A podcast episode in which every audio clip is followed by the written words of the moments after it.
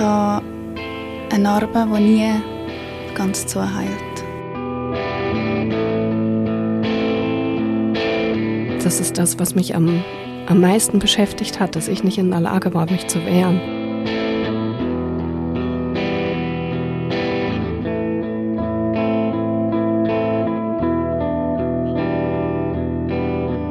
Das ist der Podcast Hashtag MichTu und in diesem Podcast erzählen Menschen von ihren sexuellen Übergriffen.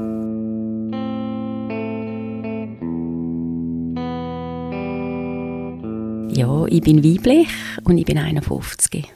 Du hast dich entschieden, die Geschichte hier im Rahmen von Hashtag MichTu zu erzählen. Die Geschichte ist schon ein bisschen länger zurück. Du bist, glaube ich, 16, 17 gewesen, wo das passiert ist. 15. 15. Was ist passiert? Ähm, ich bin ähm, mit 15 bin ich in einem Zwischenjahr gewesen, im Tessin. Und ähm, bin eigentlich am Wochenende meistens heim auf Chur. Und ähm, bin einmal ähm, in den Zug eingestiegen in, in ähm, äh, Lugano und bin auf Bellinzona gefahren. Und das ist relativ lange Zugfahrt und bin dort in den letzten Waggon reingestiegen und ähm, habe nicht realisiert, dass ich die einzige Gästin bin im, im Wagen. Und bin dort eingestiegen und äh, dann ist am Anfang gerade der Kondukteur und ähm, hat mit mir angefangen zu schwätzen, mein Billett geknipst. Er war vielleicht so etwa, würde ich sagen, 25 gewesen. Und dann äh, haben wir einfach so ein bisschen geschwätzt, hat ein bisschen gefragt, wo ich unterwegs bin und ich habe gesagt, ich gehe auf äh, Hai und oder ähm, nein, stimmt nicht, ich bin nicht Hai, ich habe abgemacht in Bellinzona. Und ähm, ja, er ist dann weit, also aus dem, aus dem Wagen raus und ähm, plötzlich, ein paar Minuten später, ist er äh, wieder zurückgekommen in den letzten Wagen und hat so einen Vierkantschlüssel aus, aus der Tasche rausgenommen und hat den Wagen äh, abgeschlossen oben und kommt zu mir her und, und reißt mich auf und ähm, ich habe dann gemerkt, hey, was passiert jetzt? Und habe dann ähm, ihm gesagt, hey, stopp, stopp und probiert mit ihm zu reden, hey, was, was machst du da, was, was willst du da? Und ähm, es ist ein, ein kleiner letzter Wagen gewesen. Es gibt ja so die, die so ein kleiner sind. Und er hat mich dann hintergerissen äh, auf die Toilette die war äh, gerade am Schluss. Gewesen. Nachher hat man hinten dran so Gleis gesehen, wo, wo mit Zug fährt. Und ähm, ich habe einfach probiert, mit ihm zu reden, habe probiert, ihn zu beruhigen und ich habe gemerkt, irgendwann an einem Punkt, es hat wie, es, es ändert wie nichts. Er hat mich dann aufs WC reingezerrt und ähm, hat mir die Hosen aufgerissen und ähm, ja, hat, hat probiert mich zu vergewaltigen, was er eigentlich auch geschafft hat. Also er, ich, ich hatte irgendwann, ähm, ich bin wie auch aus dem Körper raus und äh, was noch dazu kam, ist, er hat mich noch gewürgt. Also er hat mir noch die Luft, äh, Luft abgedruckt und ich habe dann wie, ich habe wie dort für den Moment gedacht, ähm, ich sterbe jetzt da und ähm, ja und bin wie auch irgendwann nicht mehr gewesen. Ich habe dann habe mich irgendwann wie nicht mehr, nicht mehr können wehren und nicht mehr wollen können wehren, weil ich einfach gemerkt habe, es, es, es gehört niemand. Ich bin allein in dem Zug, in dem, in dem WC und die WC sind ja nicht so groß. Und dann ähm, irgendwann, also mir ist das Gefühl ewig vorgekommen, ähm, aber irgendwann habe ich gehört, wie der Zug anfängt zu quietschen, also, schlecht, also auf Bremse gegangen ist. Und er ist dann raus, rausgestürmt aus dem Zug äh, und wir sind dann in den Bellinzona angekommen und ich bin dann ähm, total verwirrt, also ich bin total verwirrt äh, aus dem Zug rausgekommen und dort hat dann die eine Kollegin auf mich gewartet und hat dann gefragt, äh, was los ist und ich bin einfach total durcheinander gewesen und ähm, weiß gar nicht, ob ich brüllt habe, weiß ich gar nicht mehr. Ich war einfach wie im Schockzustand gewesen, sehr wahrscheinlich. Und wir sind dann ins Spital und dort haben sie dann auch Untersuchungen gemacht, aber ich habe ähm, wie für mich, ich habe, so, habe mich so geschämt und habe so Schuldgefühl gehabt. Also, ich, ja, ich bin dann sie hat mir den Pillen danach gegeben und dann bin ich dann, äh, sind wir dann zusammen heim. Also sie hat mich dann wieder heimgebracht und nachher bin ich drei Tage einfach geschlafen. Also deiner Freundin, die dich auf dem Perron in Bellinzona die dich abgeholt hat, der hast du dem Fall erzählt, was im Zug gerade passiert ist? Ja, also es ist, ähm, es ist äh, von ihr, wo ich gewohnt habe, Tochter gewesen, und ich habe ihr äh, grob, ja, habe ihr grob erzählt und ich habe sie jetzt auch nicht so gut kennt und sie hat dann aber gerade richtig reagiert. Sie hat sofort gesagt, jetzt gehen wir gerade ins Spital. Und, und die Polizei war für mich wie gar kein Thema gewesen. Warum nicht? Ich habe mich einfach schuldig gefühlt. Ich habe das Gefühl, ich war selber die Schuld. Gewesen. Ich habe ähm, ja, mit ihm geredet. Ich habe, meine, ich habe mir die Schuld gegeben, weil ich mit ihm geredet habe. Also einfach, wir haben Smalltalk, also nichts jetzt einfach, ja. Dieser Frau, der hast du erzählt, hast du äh, dann deinen Eltern oder irgendjemand anderem noch erzählt, anvertraut, was dir passiert ist? Nein, ich habe das, ähm, nein, es niemandem nachher mehr erzählt. Ich bin eher ein wilder Teenager gewesen, muss man vielleicht sagen noch. Ähm, und ich habe immer das Grundgefühl gehabt, wenn ich das jemandem erzähle, denken die Leute sowieso, ich bin selber die schuld. Und ich habe, nein, das erst, habe dann später einen Freund gehabt. Also ich habe vor allem körperlich angefangen zu reagieren. Ich habe plötzlich Panikattacken gehabt. Ich habe ein Problem gehabt mit kleinen Räumen. Ähm, ich habe mich nachher angefangen zu betäuben mit ähm, Drogen, Alkohol. Dann hatte ich einen Freund und ähm, dort habe ich gemerkt, dass es einfach, sobald es ähm, sexuell in eine Richtung gegangen ist, wo, ja, wo er natürlich sich auch gewünscht hat, dass ich einfach Panik bekommen habe und ihm habe ich es dann erzählt und er hat dann auch sehr, also er hat sehr äh, verständnisvoll reagiert und hat mich auch nie zu irgendetwas gedrängt oder so überhaupt nicht. Aber ähm, ja, ich habe das nachher lang einfach ja, mich betäubt. Wie bist du daraus rausgekommen?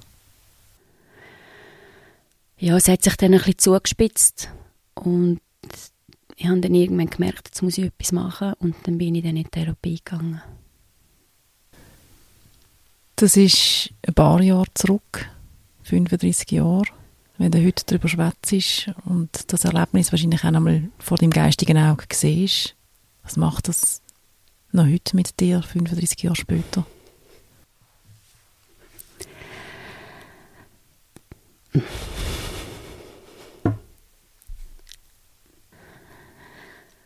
Also es macht mich traurig. Und ähm,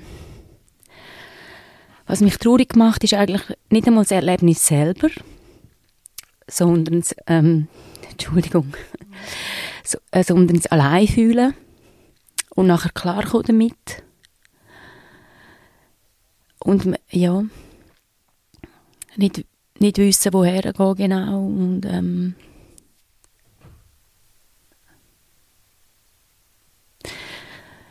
ja, und auch, was es ähm, mit einem macht. Ähm, es, ist, sind so Erlebnisse, so traumatische Erlebnisse, die haben die kommen immer wieder in anderen Situationen vielleicht dann später. Und man muss das irgendwann wieder Zusammenhang sehen und sie dann auflösen.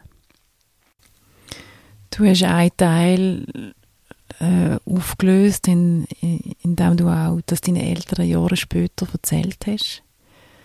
Wie haben sie reagiert? Ja, es ist irgendwann der Punkt gekommen, wo ich gemerkt habe, ich muss es anfangen, meinen Eltern sagen. Ähm, das war vor, glaube zwei Jahren oder drei Jahren, also noch nicht so lange. Und ich habe es ihnen in Form von einem Brief ähm, mitteilt.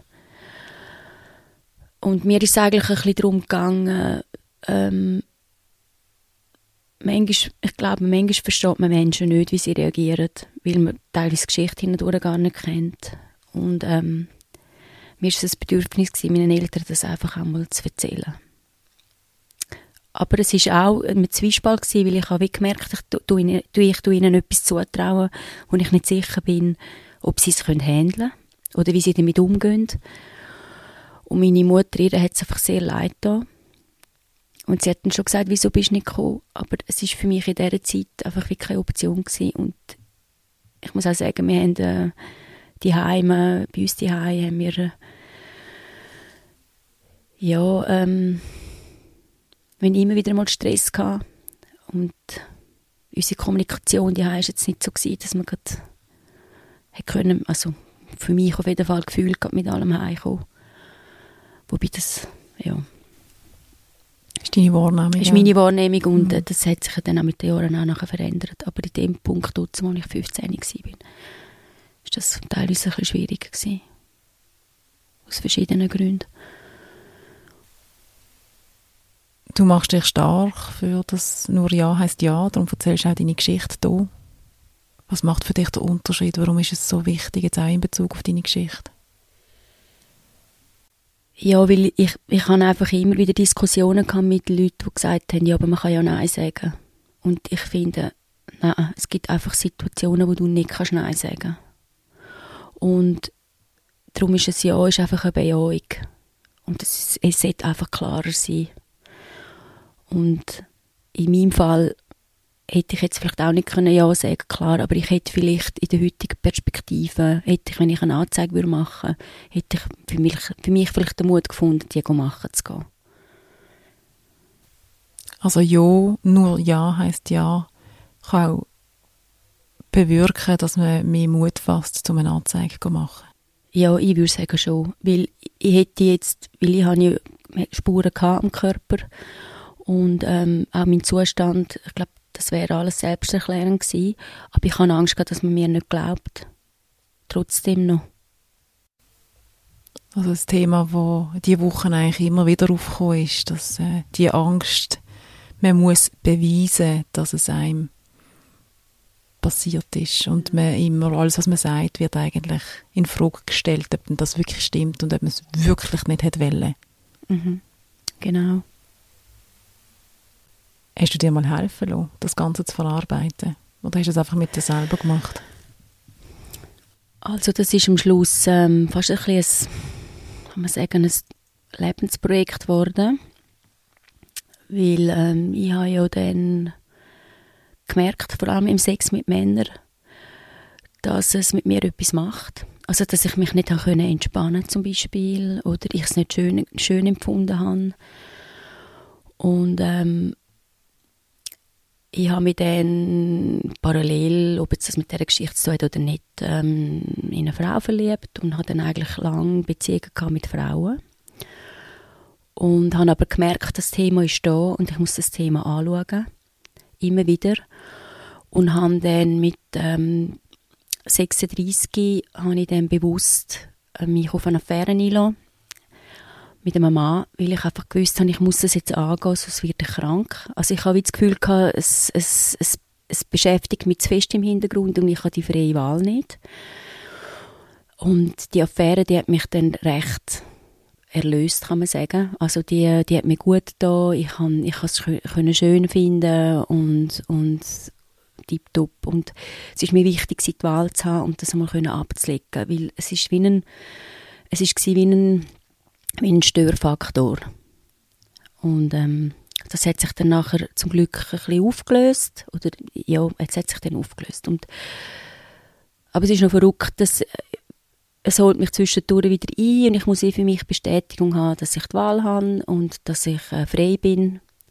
Und ja, jetzt ist es so weit eigentlich aufgearbeitet und darum kann ich jetzt auch mehr darüber reden. Ich habe auch erst jetzt wirklich angefangen, meine Geschichte zu erzählen.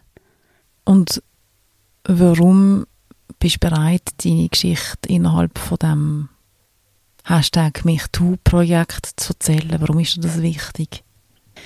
Ich will unbedingt Frauen Mut machen, ähm, Anzeigen zu machen.